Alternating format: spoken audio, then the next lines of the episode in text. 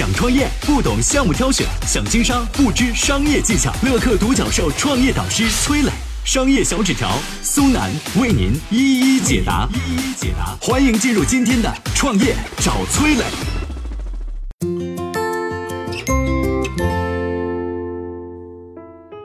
他是中国的 U 盘之父，曾经打败国际巨头索尼公司。朗科是如何发家的？为何他会从一家科技巨头沦落为靠收房租为生呢？有请崔磊，有请崔磊。很多人可能认为啊，U 盘是外国人发明的玩意儿啊，毕竟在计算机领域很多东西都是舶来品嘛。但这个 U 盘啊，还真的是中国人发明的。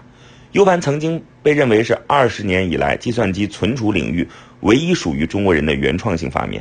下面呢，我们就来谈谈 U 盘之父朗科的创业故事。朗科的创始人呢叫邓国顺。一九九四年呢，他在新加坡的第二大媒体公司任职，第一个月就拿到了一万块钱的月薪。在当时啊，这可是一笔天文数字啊。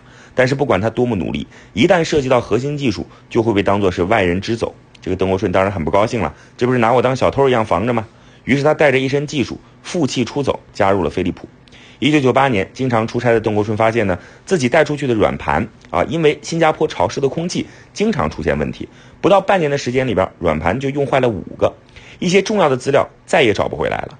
既然自己有这样的问题，肯定很多人同样会遇到过。那有没有一款产品可以代替软盘呢？一九九九年，邓国顺在新加坡认识了老乡兼校友的程小华，两人就聊到了软盘的话题。这个计算机的主板、CPU、键盘和鼠标都在不断的更新换代，为什么唯独软驱啊这么多年一直没有变呢？他们就想着啊，能不能做一款小巧的啊又非常稳定的，而且容量还比软盘大好几倍的这个移动存储器啊？要知道，当时中国计算机无比落后，标准都是外国人制定的。这俩年轻人凑到一起，竟然想成为标准的制定者，可以说是非常大胆的想法了。于是呢，他们各自凑了十五万，从新加坡回国创业，就在深圳租了个两居室。住宿办公全在一块儿，大半年的时间，两人几乎是足不出户，专心研究便携式的存储器。经过一年多的摸索啊，他们用坏了四台电脑，终于做出了样品。它小到可以挂在脖子上，从三米的高度落下来都毫发无损。这是一款啊可以替代传统软盘的革命性产品。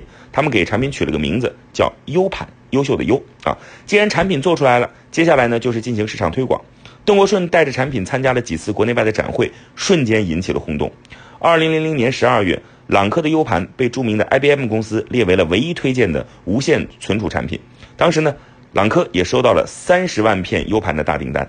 紧接着呢，邓国顺就去找老东家联想合作。当时啊，联想的笔记本电脑已经做到了国内第一啊，朗科顺利成为了联想 V 系列笔记本的标配。三个月内就卖了三千套。二零零二年初，三星公司宣布在韩国国内全面的淘汰软驱，新配置的是具备启动功能的 USB 移动硬盘。之后呢，英特尔停止对软驱的支持，推广由英特尔提出标准开发的 USB 接口产品。没想到，一家中国公司发明的 U 盘，带来了全世界知名公司在计算机存储领域的变革。而且这个朗科呢，很有知识产权的保护意识。早在2002年，他就获得了国家知识产权局正式授权的 U 盘专利。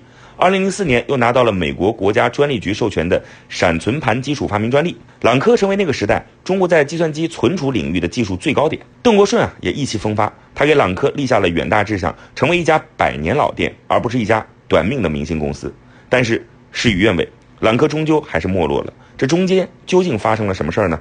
下面有请商业小纸条来聊一聊。我曾经呢跟很多创业者沟通过，发现创业者最大的痛点就是缺少资源、缺少链接。于是呢，我们创立了创业者社群乐客独角兽，现在啊已经有三万多人了。有人在这找到了创业机会，找到了客户、渠道商、投资人。下拉手机屏幕，在节目简介里边有我的个人微信号，我在社群等你。有请商业小纸条，请商业小纸条。朗科虽然发明了 U 盘，但他成功的道路可谓是非常坎坷，最终竟然从科技巨头沦落为一家靠收房租为生的公司。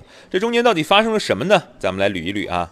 二零零一年，市场上出现了十多家企业开始生产闪存盘，一年之后呢，这个数字增长了十倍以上，各个厂商都打口号啊，内存更大，速度更快。激烈竞争之下，免不了出现价格战喽。朗科卖五九九，其他厂商卖二九九，甚至有卖九十九块的。这里边呢有家叫鲁文的公司就跟朗科硬杠啊，不管是广告还是价格都压着朗科打。由于朗科前期的研发成本投入比较高，价格上不占优势，所以尽管降了两次价，还是比鲁文要贵一百多块钱。朗科面临一个艰难的抉择：降价赔钱，不降销量下滑。哎，就在邓国顺一筹莫展的时候，据说鲁文又把销量吹得太大啊，结果呢被税务局找上门儿，后来就因此一蹶不振了。这个想不到，意外清除了最大的威胁之后呢，朗科占据了 U 盘市场的半壁江山，总销量超过一百三十万片儿，全国市场占有率超过百分之五十，还创下了年营收二点五亿的历史新高。经过这场大战，邓国顺意识到产品还是要规范，他也认定说，一流的企业卖的应该是专利。于是朗科一边推出新产品，一边加紧布局专利。二零零五年，他们在全球申请的专利达到三百三十六件，凭借专利授权许可费，朗科每年能躺着赚一个多亿。比如，朗科就在专利上和著名的国际巨头索尼打过官司，他告索尼侵犯自己的 U 盘专利，索赔一千万。这官司他打了整整两年，最终两家法庭上和解了。同时，索尼也决定从朗科购买闪存盘产品。那时候，朗科最牛的可不是技术啊。呃，而是打官司都赢，几乎是一告一个准儿啊！不管是东芝啊还是金士顿这些知名企业，都要付给朗科专利的授权费。二零一零年的一月八号，朗科在深交所上市，邓国顺凭借持有股份，身价超过了六亿。没想到呢，他在公司上市八个月之后就离开了。江湖传言传闻啊，咱们说是说是内斗。虽然邓国顺离开了，但是他依然是第一大股东，所以董事会的很多议案他都会参加，而且还经常提出反对和弃权的意见，导致很多事情被否决，项目进度迟迟无法推进。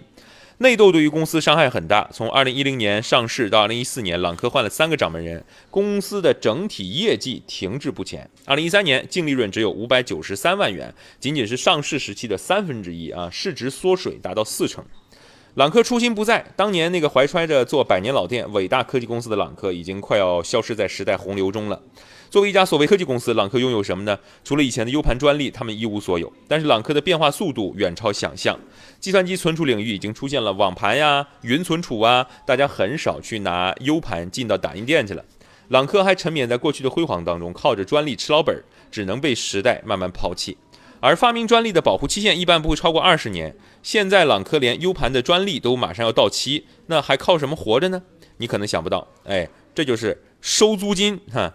朗科当年这个有钱的时候，在深圳建了一个朗科大厦，地上十九层，地下两层，但朗科实际自己公司用了不到四层，其他呢全部都租出去啊，甚至连腾讯都租过朗科大厦来办公。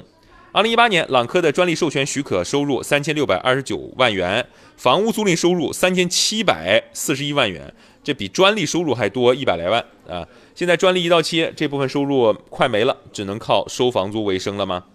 理想中的科技巨头，终究还是活成了包租婆。世界就是这么残酷，你不去拥抱变化，最终就会被变化打败。嗨，大家好，我是崔磊。下拉手机屏幕，在节目简介里有我的个人微信号。朋友圈我会分享创业思考、商业观察，以及和支付宝、抖音等巨头合作的创业好项目，欢迎您来交流。我们的创业平台乐客独角兽已经汇聚了三万多名各行各业的创业者，欢迎您来寻找资源。